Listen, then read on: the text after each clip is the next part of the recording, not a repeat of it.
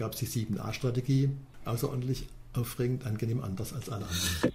The Hidden Champion. Außergewöhnliche Marktführer, Vordenker und Pioniere.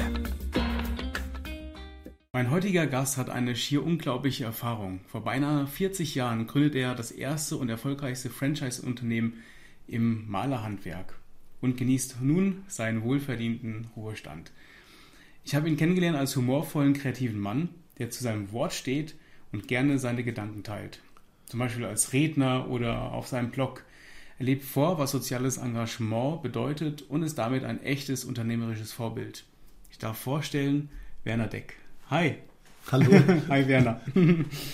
Was war dein größter Fehler? Ich habe viele große Fehler gemacht. In einem Unternehmerleben ähm, bleibt es ja nicht aus, dass man Fehler macht. Mein größter und teuerster Fehler und auch der mich am meisten enttäuscht hat, war, als ich verantwortliche Mitarbeiter damals an meinem Unternehmen beteiligt habe, so unter dem Motto, äh, wir arbeiten toll zusammen, also dann lass uns das auch unternehmerisch zusammen machen. Und äh, habe da, ähm, wenn man so will, Macht abgegeben, habe die Mitarbeiter am, am Unternehmen beteiligt, GmbH-mäßig. Und nach einer gewissen Zeit äh, sollte ich dann ausgebotet werden. Ich habe auch den Fehler gemacht, ähm, dass ich in meinem eigenen Unternehmen nur noch 20 Prozent hielt, ja, weil ich konnte mir nie vorstellen, dass sich diese gute Zusammenarbeit mal so negativ auswirkt. Ja. Also heute würde ich sagen, wie kann man denn so bescheuert sein? Ja? Aber das war eben einer meiner allergrößten Fehler und es dauerte schon ein paar Jahre, bis ich das dann ähm, wieder richtig auf die Reihe bekommen habe und es hat mich auch jede Menge Geld gekostet. Das heißt, es war vorher eine Einmann, also als Freiberufler waren Sie? Nee, das war meine, meine, mein Unternehmen Malerdeck GmbH. Mhm. Mhm. Ähm, das war, da war ich zu 100% Anteilseigner. Mhm. Und ich habe dann an, äh, an vier weitere, ähm, also damalige Mitarbeiter, eben jeweils ähm, 20% abgegeben. Okay, okay. Und daher, und das neu dann neu firmiert mit äh, nee, oder gleich, gleich, geblieben? Nee, die GmbH, ja. der, der, Name hat sich nicht geändert, nur die, ja. die Anteilseigner ja, okay. haben sich geändert. Ich war nicht mehr alleiniger Anteilseigner, sondern ich hatte noch vier, vier Partner. Mhm. Und die waren dann auch, je nachdem, dann auch gleichberechtigt in der. Ja, natürlich. Und die, was ich da überhaupt nicht auf dem Schirm hatte, dass ich da nicht mehr die Mehrheit habe, und zwar nicht plötzlich, sondern aus freien Stücken. Und das hat sich dann äh, für mich ziemlich ähm, enttäuschend nachteilig ausgewirkt. Ne? Weil, was für ein Ziel war denn vorher da, dass man gesagt hat, ich gebe ähm, Stück oder ein paar Anteile meines Unternehmens, viele Anteile in dem Fall, 80 Prozent ab. Was war da die, die Idee dahinter? Ja, vielleicht die, äh, die, wie soll ich sagen, die Idee war, Mensch, wir wir arbeiten gut zusammen. Ich mag das auch honorieren und ich mag die Mitarbeiter, die hier im Unternehmen mit Verantwortung tragen, auch in dieser Form daran partizipieren lassen. Ja? Und einfach, um die, die Bindung noch enger zu machen, so nach dem Motto, ja komm, das, wir machen das zusammen und wo steht das Klavier und gemeinsam geht es nach vorne und mhm. ja, so das war dieser naiv kindliche Gedanken, das so zu zu handeln. So auf jeden Fall ein schönes Bild. Wenn man sich das so ausmalt und das funktioniert, kann es ja auch super, ja. super gut ähm, dann auch laufen und aufgehen. Ne? Dass man vielleicht auch ich habe, wenn ich das sagen wird. darf, ich habe, ähm, ich habe nur einmal erlebt in meinem Leben, dass diese Situation, aber das war mit einem vollkommen Fremden, den ich nicht kannte, ähm, aber wir hatten beide offensichtlich das gleiche Vertrauen und haben gesagt, komm, das machen wir jetzt. Und wir haben dann zusammen ein Buch geschrieben, haben die Software dazu äh, äh, schreiben lassen, haben das vermarktet. Und das, da, daraus ist dann auch eine Freundschaft entstanden. Aber das war, äh, das war genau die Situation. Mensch, komm, das ist eine gute Idee. Und auf, und wo steht das Klavier? Und jawohl, und das, mhm. und das hat dort, ich kriege gerade eine Gänsehaut, wenn ich davon erzähle. Das hat dort wirklich ganz toll funktioniert. Aber das war das einzige Mal, jedenfalls erinnere ich mich nur an dieses eine Mal, wo das wirklich so äh, funktioniert hat, wenn man als auch heute noch von, von Kooperationen, Partnerschaften und so weiter spricht. Ja. Mhm. Und so dachte ich mir das damals in meinem größten Fehler, dachte ich das mir genauso aus, dass das so funktioniert. Ja. Na, schade. Okay, wie lange hat es dann gedauert, bis man äh, bis, bis sie ihre Anteile wieder hatten? Also es hat etwa drei bis vier harte Jahre gedauert mit viel Nerven, viel verbranntem Geld, unnötigerweise, ja, mit äh, Gerichtsstreitigkeiten und und und, was da so alles immer mit dranhängt dann. Aber irgendwann war es dann wieder, ging es dann wieder in die richtigen Bahnen. Und dann kann man eigentlich schon fast vom Sieg sprechen, gell? Ja, nee, soll man ja nicht, aber, das, äh, aber man muss sich ja erkämpfen, wieder die Anteile. Man muss sich erkämpfen, ja. Das mhm. Sieg würde ich jetzt nicht sagen. Ich habe das erreicht, wieder was ich, was ich vorher hatte und was ich wieder wollte. Aber mir wäre es viel lieber gewesen, ich hätte mir diese Erfahrung erspart. Ja, das kann ich mir vorstellen. Aber das Gute ist ja, man hat ja dann daraus auch vielleicht gelernt, so mache ich es jetzt nicht mehr. Ja, natürlich ja. mache ich das so nicht mehr, aber wissen Sie, wenn Sie, also ich bin ein Mensch, der vertraut. Also wenn mhm. ich nur immer hinter allem, ach Gott, kann man das machen und kann ich dem vertrauen, da, da, also da könnte ich nicht durchs Leben gehen, ja.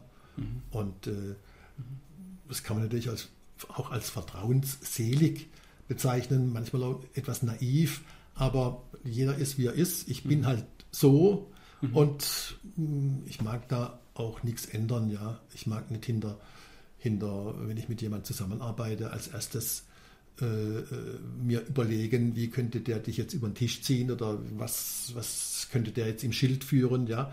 Mhm. Nee, dann brauche ich ja, dann brauche ich so eine Partnerschaft gar nicht erst eingehen, ja. Also das, da ist ja Vertrauen ist ja immer ein großes ähm, ja, die, die, beste Basis, die, die beste braucht. Basis, ja. Und daran mag ich auch nicht rütteln.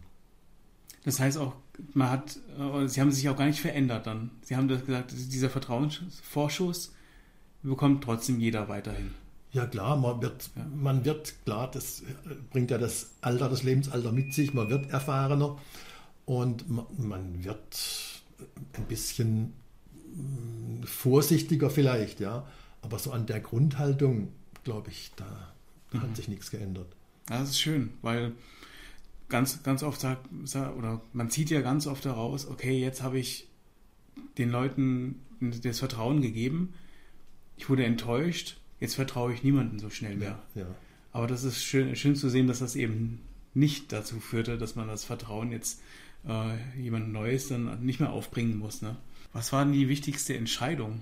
Da gibt es ja viele Entscheidungen, die, die wichtig, die, die richtig waren, die falsch waren. Mhm. Wichtige Entscheidungen sind sicherlich äh, mal zu heiraten, äh, die Frau, die man, äh, die man liebt, ähm, Kinder, was man sich wünscht, wenn man sich Kinder wünscht, dass man Kinder bekommt. Und äh, wenn die dann gesund sind und gut aufwachsen und sich entwickeln, ist eine tolle Erfahrung. Deshalb sind das auch wichtige Entscheidungen. Ja? Oder eine, eine neue Partnerschaft. Äh, eine wichtige Entscheidung ist dann vielleicht auch, wenn es nicht mehr funktioniert, so wie bei mir, leider Gottes, nach ähm, 25 Jahren, äh, dass man sich dann trennt. Das sind auch wichtige Entscheidungen, wenn sie auch schmerzlich sind. Ja? Aber, aber wichtig und äh, genauso wichtig, wenn man dann irgendwann wieder eine neue Frau kennenlernt ähm, und mit der eine, eine, eine tolle Partnerschaft, eine tolle Partnerschaft hat das ist jetzt, bezieht sich jetzt natürlich äh, in erster Linie mal, was ich gesagt habe, auf den privaten Bereich. Im, im beruflichen Bereich ja, gibt es Entscheidungen, ähm, die, ich sage mal, im strategischen Bereich liegen, in den Ende der 70er Jahre, glaube ich, wo für mich absehbar war, dass das mit dem ganzen Bauboom ähm, nicht mehr so weiterläuft, habe ich mich strategisch davon gelöst und habe mich konzentriert auf den privaten Auftraggeber, habe das Unternehmen umstrukturiert. Wir, wir waren damals zu, zu 90 Prozent im großvolumigen mhm. Objektbereich tätig und nur zu 10 Prozent im Privatkundenbereich. Und das hat allerdings zehn Jahre gedauert, bis ich das komplett gedreht hatte. Äh, und nach zehn Jahren waren wir dann zu 100 Prozent nur noch im Privatkundenbereich tätig. Natürlich nicht mit der gleichen Mitarbeiterzahl. Die hat sich die hat sich auch verringert von etwa in unseren besten Zeiten 70 Mitarbeiter dann bis später 12, 12 13, weil im Privatkundenbereich können sie nicht mit, äh, 70 Mann. mit 70 Mann operieren. Ja? Ja. ja, das war eine wichtige Entscheidung und auch eine richtige Entscheidung. Da hat sich als richtig herausgestellt, das zu tun. Sicherlich auch eine wichtige Entscheidung, wenn man es jetzt nochmal vom Beruf hat, war dann ähm, die Gründung meines Franchise-Systems Optimaler Partner. Da auch dort dachte ich damals naiv, ja, Mensch, was bei uns in Karlsruhe so gut funktioniert, mit, dieser, mit diesen äh, strategischen Maßnahmen der Privatkundengewinnung, das muss ja andernorts auch funktionieren. Ja? Zwar genauso gut. Und dann dachte ich, ja, wenn ich da jetzt an den Markt gehe, bei meinen Malerkollegen, ja, die reißen mir das aus den Händen. Naiv, wie ich war. Haben sie natürlich auch, oder? Haben sie natürlich, haben sie natürlich nicht. haben sie natürlich nicht. Ähm, ich musste da doch äh, mehr hatte, für tun. hatte keine Arbeit leisten, Überzeugungsarbeit leisten, aber es hat mir Spaß gemacht und es hat der, der Erfolg hat mir recht gegeben. Ne? Was war da das Kerngeschäft? Bei, bei Optimaler Partner? Optimaler Partner. Ja, das, das, das mein Kerngeschäft war, dass ich mein, mein Firmen-Know-how ich sage immer äh, McDonalds für Arme. Ja? Dass ich einfach mein, mein Firmen-Know-how mit der ganzen Erfahrung, äh, mit der strategischen Erfahrung in einem Paket gebündelt habe und die ganzen Maßnahmen, die für unseren Erfolg hier in Karlsruhe äh, verantwortlich waren, Werbung, Marketing, Kundenansprache und, und, und, und, und, äh, das als Paket gebündelt habe und dann im, im, im Franchise-Modell anderen Firmen zur Verfügung gestellt habe. Also okay, ich habe mit, okay. der, mit dem operativen Geschäft dieses Unternehmens habe ich, hatte ich nichts zu tun. Ja? Mhm. Ich habe, wie gesagt, ich habe das Unternehmens-Know-how, den, den, den, Namen, das Logo mhm. Ähm, mhm. etc. zur Verfügung gestellt. Arbeiten musste halt der, der, der Kollege selbst. Ja. selbst ja. ja. Und lustig, wenn ich das sagen darf, war immer oder war oft dass ich gefragt wurde in solchen, ich sag mal, Akquisegesprächen, ja gut, Herr Dick, das hört sich ja gut an, aber ähm, sagen wir mal, wenn ich jetzt Franchise-Partner werde bei Ihnen, wie entwickelt sich mein Gewinn und mein Umsatz? Wow, das ist eine große Frage. Die kann man nicht beantworten, glaube ich. Da wusste ich dann, dass das wahrscheinlich kein Franchise-Partner wird. Weil ich kann ja nichts garantieren, weil eine solche Frage kann ich nicht beantworten, weil es hängt ja davon ab, wie, wie Ihr unternehmerisches Engagement vor Ort ist. Ja? Wie setzen Sie es um? Der hatte quasi eine Erwartungshaltung aufgebaut. Ja, ja. ich habe das immer verglichen. Ich sage, das ist ja ungefähr so, wie wenn Sie sagen, ach, ich, äh, ich habe ein paar Kilo zu viel auf den Rippen, ich möchte abnehmen, ich treibe jetzt Sport. Und dann gehe ich in den, in, in den in den Schuhladen, wo es die tollen Laufschuhe von Nike, Essex, Adidas und was weiß ich was gibt, von bis zu 300 oder noch mehr Euro. Und dann sage ich dem, frage ich den Verkäufer, Sie, wenn ich diesen 350 Euro Schuh kaufe, wie viel Kilo nehme ich ab? Wie viel Kilo nehme ich dann ab? Ja? Dann wird er mir auch sagen, ja, das kommt ja darauf an, ob Sie nur einmal im Jahr laufen, ob Sie ihn überhaupt mal anziehen oder ob Sie, ob Sie den regelmäßig nutzen. Ja? Und so ist es ja so ist es ja überall. Ja. Mhm. Okay, das heißt, die, das, äh, das Franchise-Unternehmen hat sich auf den Marketingbereich spezialisiert und äh, ihr Malergeschäft, das hatte die Kernkompetenz äh, Malerarbeiten. Unsere ja. Kern, Kernkompetenz war nicht Malerarbeit, was ist, ja, was ist an Malerarbeiten so besonders? Ja? Was bei uns besonders war, dass wir alle die Dinge erfüllt haben, die der Kunde gewünscht hat. Und an den Wünschen hat sich bis heute nichts geändert. Der Kunde will, und das gilt ja nicht nur bei den Malerarbeiten, der will freundlich, pünktlich, zuverlässig, ehrlich, vertrauensvoll behandelt werden. Ja. Ist relativ einfach eigentlich, ja. Relativ einfach. Ich muss ja beim Kunden Aufmerksamkeit erregen. Es gibt, glaube ich, 40.000 Maler in Deutschland. Ja, warum soll der jetzt ausgerechnet zu mir kommen? Ja. Was deshalb Werbung, Marketing, um zu sagen, ja, hallo, lieber Kunde, wenn Sie Bedarf haben, irgendwann, dann zu uns bitte. Und da gab es die 7a-Strategie. außerordentlich aufregend, angenehm anders als alle anderen zu sein. Also das hat mich getrieben und zwar nicht aus zum Selbstzweck, zu sagen, ach, ist der Ding ein toller Hecht, sondern wir brauchen Aufträge, ich will meine Mitarbeiter beschäftigen, uns soll es gut gehen. Ja. Dann muss man doch alle Mittel, alle Mittel, die einem zur Verfügung stehen, dafür nutzen. Und da ist es ein Mittel, eben auf sich aufmerksam zu machen. Ja. Und das halt so außerordentlich angenehm, auffallend anders als alle anderen. Ja. Sie hatten mir vorhin erzählt, wie schnell Sie Ihre Frau kennengelernt haben. Und wenn man von schnell redet, dann hat man, denkt man eigentlich darüber nach, ja, man lernt sich kennen und man, es dauert einen Monat, zwei, nach einem Jahr zieht man zusammen. Das war hier aber ein bisschen anders. Ja, ich habe das so noch nicht, noch, eigentlich noch nie erzählt, aber, aber es war tatsächlich so. Es war wie im Film die berühmte Liebe auf den ersten Blick, die man erlebt oder auch nicht. Ich habe sie erlebt. Ähm, ich ging bei einem Freund auf dessen Fest, sah eine Frau sitzen, die ich noch nie gesehen habe, bin, war, bin auf die zugegangen und es, es war, für mich war es wie dieses, wie sie, wenn im Film so die, die Linse zugeht, ja, ich war wie im Tunnel. Ich setzte mich neben diese Frau, habe gesagt, hallo, da bin ich. Und das ist ein toller Satz. ja, das ist ja originell. Ja, Der, da, da, kann man viel reininterpretieren. Ja. Mir fiel in dem Moment nichts anderes, nichts anderes ein. Aber ähm, und wir nach zehn Minuten kannten wir unsere wechselseitige Lebensgeschichte. Am nächsten Tag sind wir zusammen ähm, nach, nach Speyer gefahren, haben Kaffee getrunken. Das war sonntags. Und das war eigentlich von der ersten Sekunde an und das ist ja das Tolle, ja, äh, wenn das wechselseitig so ist, wenn man das spüren darf und erleben darf. Ja, und zwei Tage später haben wir zusammen gewohnt. Bis heute. und das ist wahrscheinlich auch schon 20 Jahre her, circa. Das ist jetzt äh, 18 Jahre her. Aha. Ja, da bin ich auch froh und glücklich, äh, dass ich das erleben durfte. Was hat sie denn darauf geantwortet? Auf den Satz, Jo, da bin ich.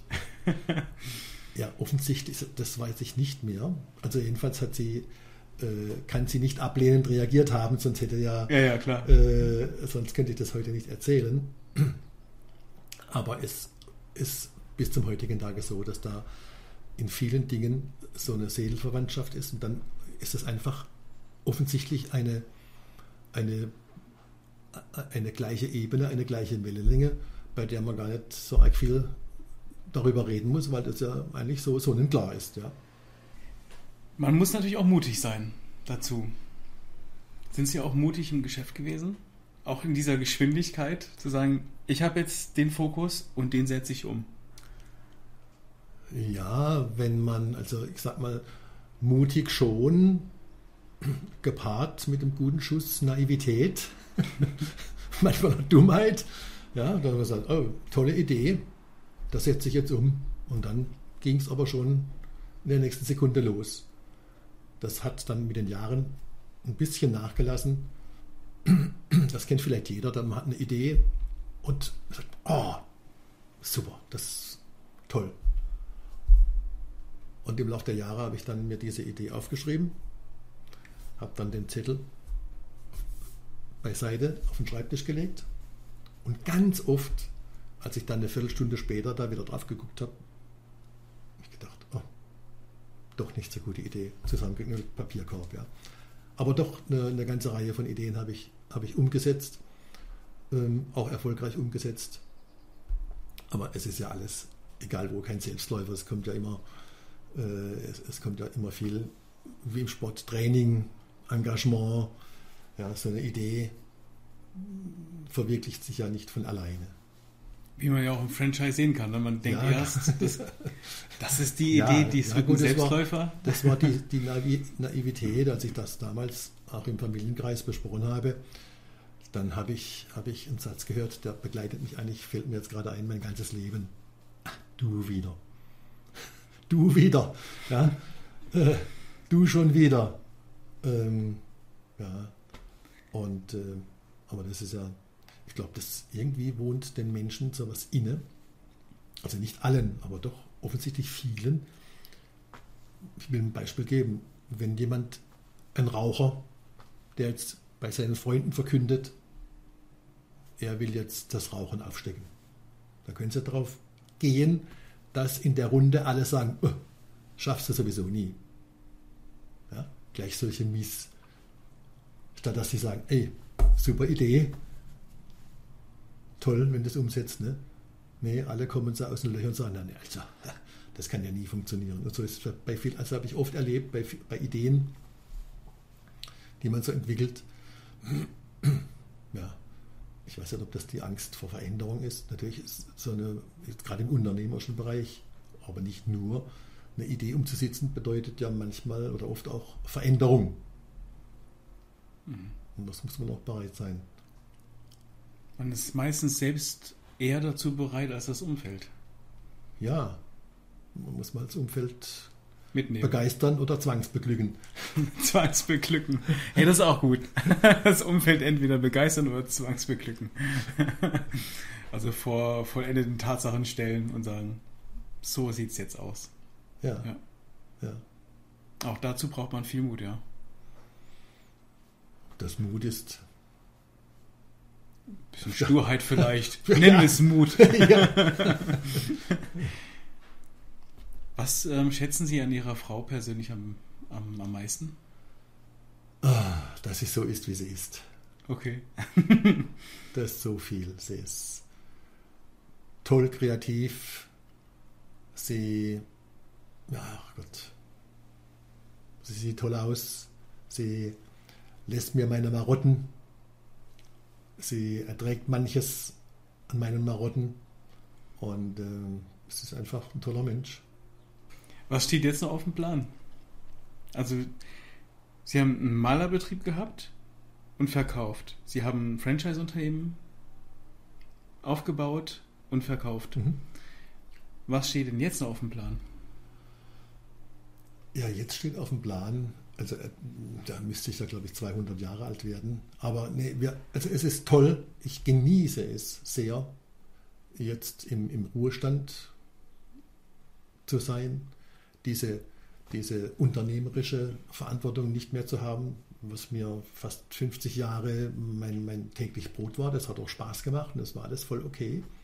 Aber jetzt nicht mehr diese mhm. Verantwortung tragen zu müssen, ist ein sehr befreiendes Gefühl. Und einfach machen können, was man will. Mit, damit meine ich jetzt aber nicht äh, äh wie die Axt im Walde, sondern wenn, wenn Sie heute die Idee, wenn wir heute die Idee haben, äh, wir fliegen nach Timbuktu, als, als, als, als Beispiel. grobes Beispiel, ja. Äh, natürlich gibt es Rücksichtnahmen, familiär, Kinder, Enkel, was das in der Familie alles eine Rolle spielt, das ist ja ganz klar. Aber das hat ja, äh, das ist ein ganz anderer Stellenwert jetzt, ja. Einfach ähm, morgens aufzustehen, natürlich müssen wir uns nicht überlegen, ach Gott, was machen wir denn jetzt heute? Also wenn ich das noch alles, hoffentlich kann ich das noch alles machen, was ich so alles noch vorhabe. Ähm, das sind so Kleinigkeiten wie, äh, ich habe früher Filme gemacht und Videos. Da habe ich, die habe ich mir jetzt vor zwei Jahren, das waren zwei solche Kartons voll, die habe ich mir alle für nicht wenig Geld digitalisieren lassen. Ähm, da sind Schätze drunter, wenn ich da als mal in diese Dateien reingucke da denke, ach Gott, das habe ich ja selbst noch nie gesehen, ja.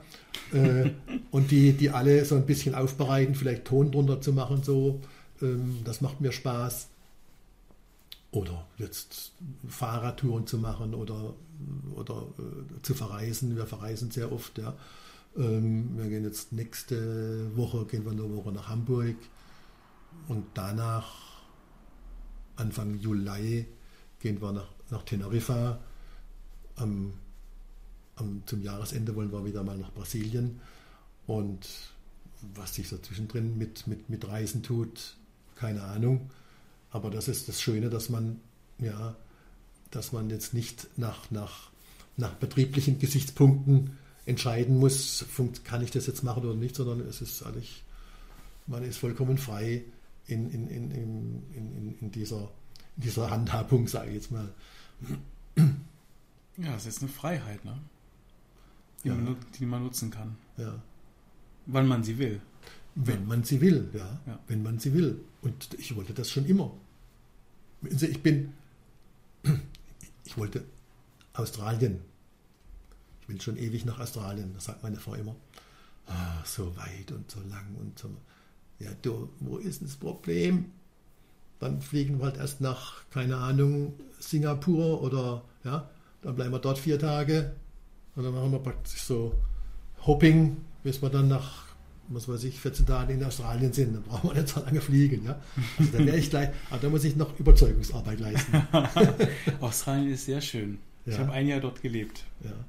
Also es gibt da durchaus ein paar schöne Stellen, die, die sich Das- lohnen anzuschauen. Wobei, ich, ich muss sagen, äh, ich weiß nicht, ob das mit zunehmendem Alter hat, das glaube ich nichts zu tun.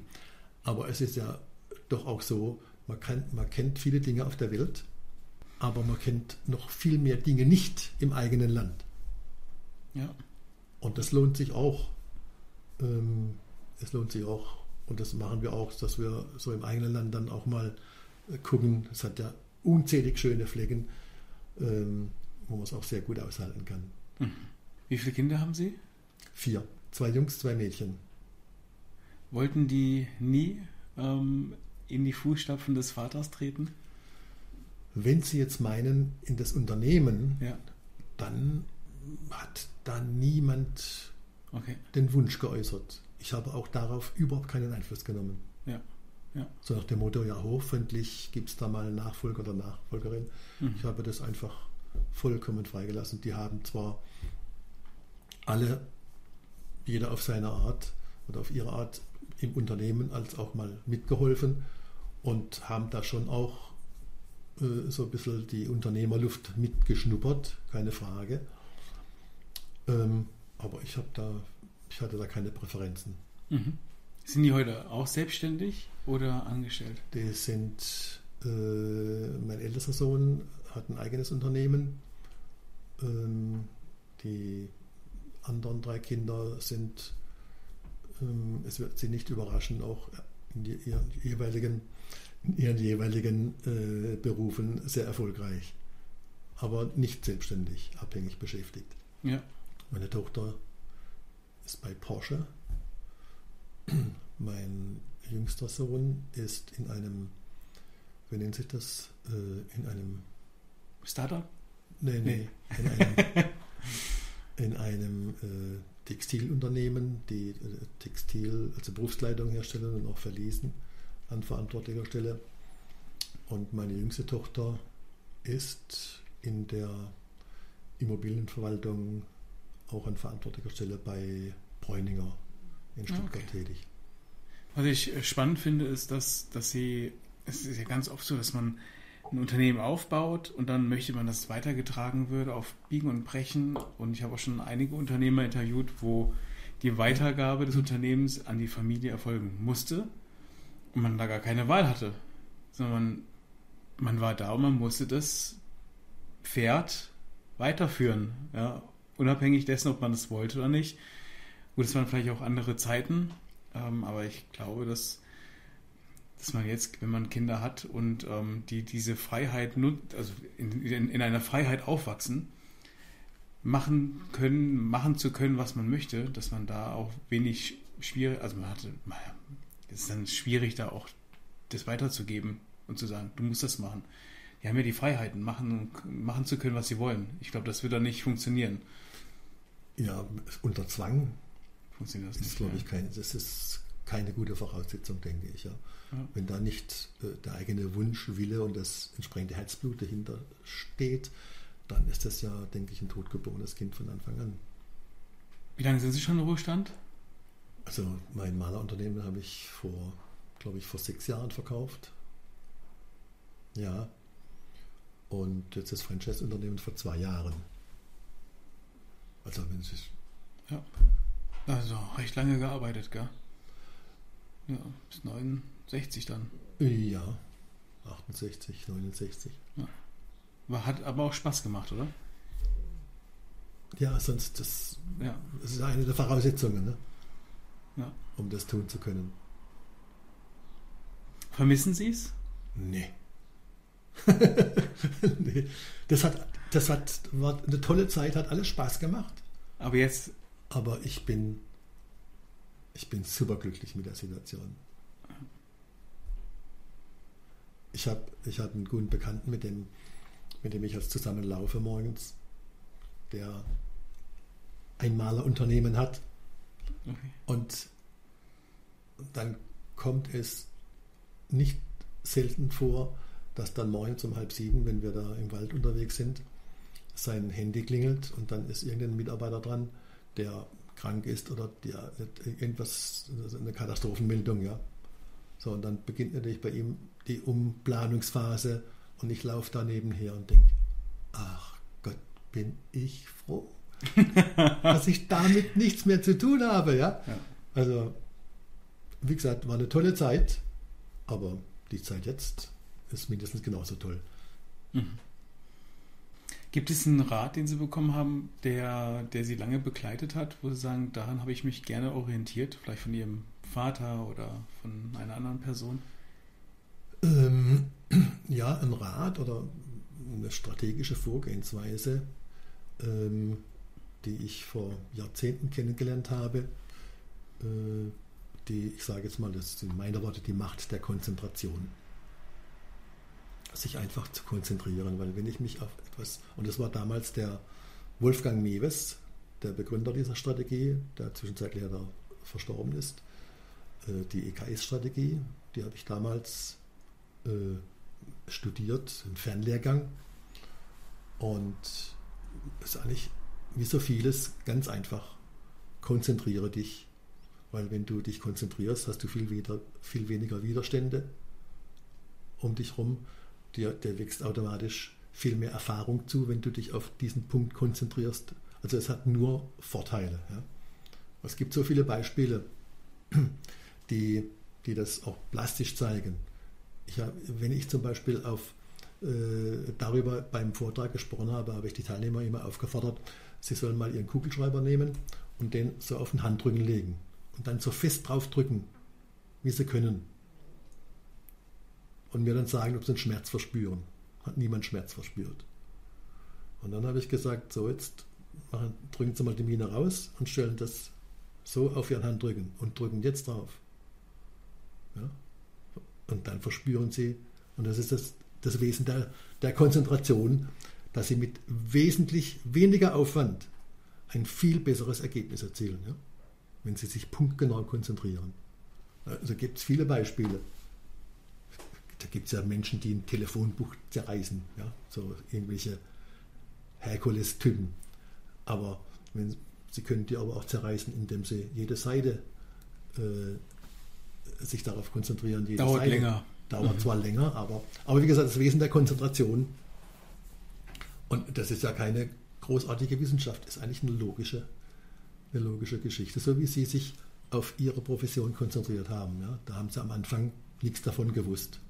Und dann haben Sie sich auf diese Dinge konzentriert. Und da wächst Ihnen automatisch, ob Sie wollen oder nicht, ein riesiges Erfahrungswissen zu. Und Sie werden da, und Sie werden immer besser darin, ja, wenn Sie sich spitz konzentrieren. Wenn ich, und das war auch die, äh, die Geschichte, die ich Ihnen eingangs erzählte, die Konzentration auf den privaten Auftraggeber. Ja, wenn ich alles für alle mache, dann gehe ich ja mit, mit solchen breiten Segeln gegen den Wind. Wenn ich mich aber spitz konzentriere, dann habe ich ja viel weniger Widerstände. Also das war, das war eine sehr wichtige Erkenntnis und die begleitet mich bis heute. EKS heißt das? Ja, EKS-Strategie. Haben Sie noch einen Tipp daraus? Ich würde gerne gerade so gerne ein bisschen mehr darüber wissen, wie, wie man das ja, macht. Ja, ja, wie man das macht. Ja, gut, da, wenn ich das, ach Gott, das ist ja ewig her, da gibt es dann sieben Phasen, fragen Sie mich nicht mehr, das ist ja schon so ewig her. Äh, gibt's, ich hoffe, das gibt es noch, schönes Büchlein, ein kleines Büchlein. Äh, so, das haben Sie in, in drei Stunden durchgelesen, wo so die ganzen, die einzelnen Phasen drinstehen, wie man da, wie man da rangeht, aber es ist im Prinzip ist es ja, wenn Sie, wenn Sie, wenn heute jemand Profifußballer werden will, ja, dann kann er nicht gleichzeitig noch Hochspringer, jetzt mal von, wenn man jetzt mal von Zehnkämpfern absehen, ja, aber dann kann er nicht gleichzeitig Hochspringer und Weitspringer und was weiß ich was. Er muss sich auf eine Sportart konzentrieren. Nie, niemand hat bei den Olympischen Spielen alle Goldmedaillen gewonnen. Ja. Das sind alles Spezialisten. Und ja, die Konzentration auf einen Punkt, auf eine Zielgruppe. Der Volksmund sagt, da stecken ja in in zwei Sätzen das Erfahrungswissen von Hunderten von Generationen. Fällt mir jetzt ein, äh, man kann nicht gleichzeitig auf zwei Hochzeiten tanzen. Sagt ja auch nichts anderes als konzentrier dich auf. Mhm. Oder Schuster, bleib bei deinen Leisten, fällt mir jetzt noch ein. Ja. Das, ist alles, das ist ja tolles Erfahrungswissen. Da, da machen andere äh, sechs Tage Managementkurs dafür. Ne? Stimmt.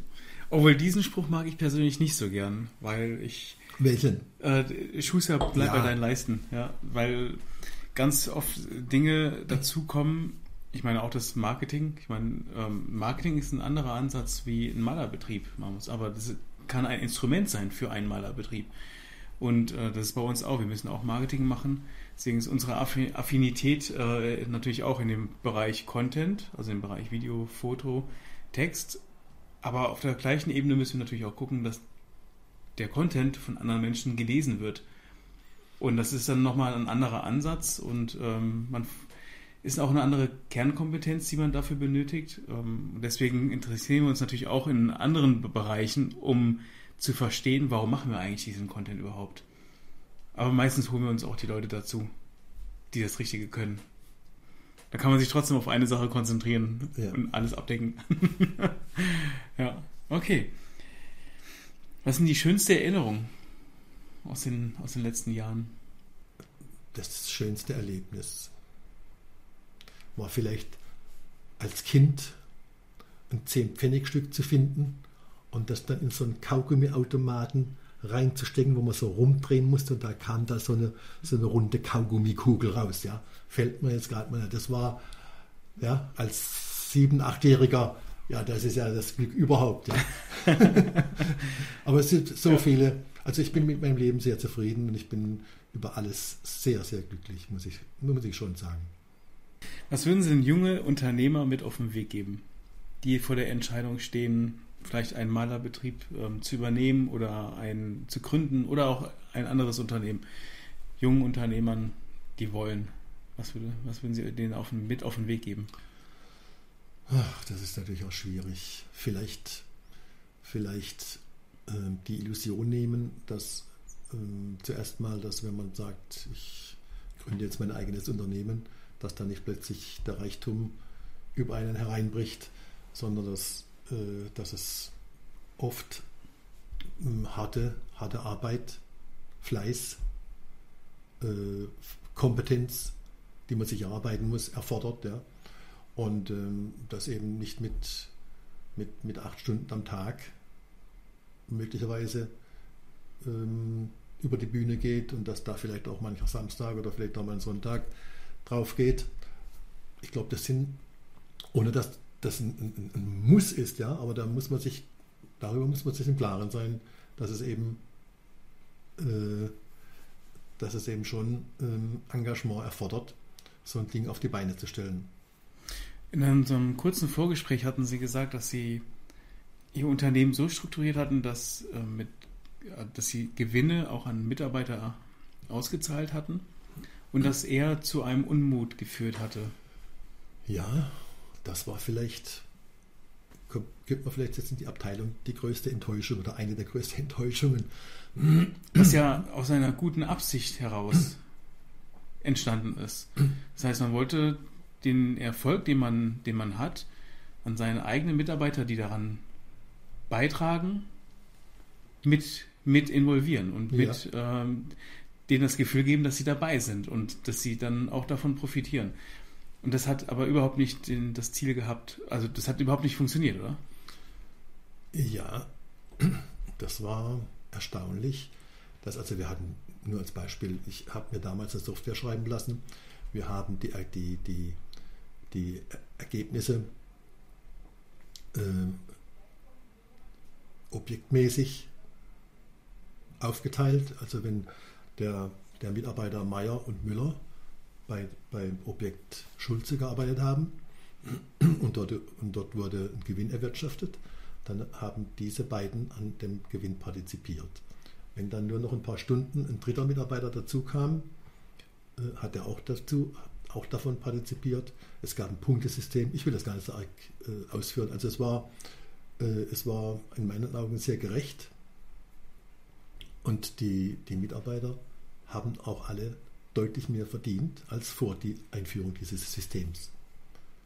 Aber aus einem mir bis heute unbekannten Grunde hat das dazu geführt, dass unser Betriebsklima sich verschlechtert hat.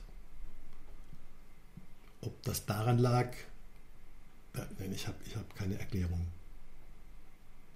Äh, vielleicht waren, waren die, war das eine Zeit, in der die Mitarbeiter noch nicht so weit waren, das zu verstehen.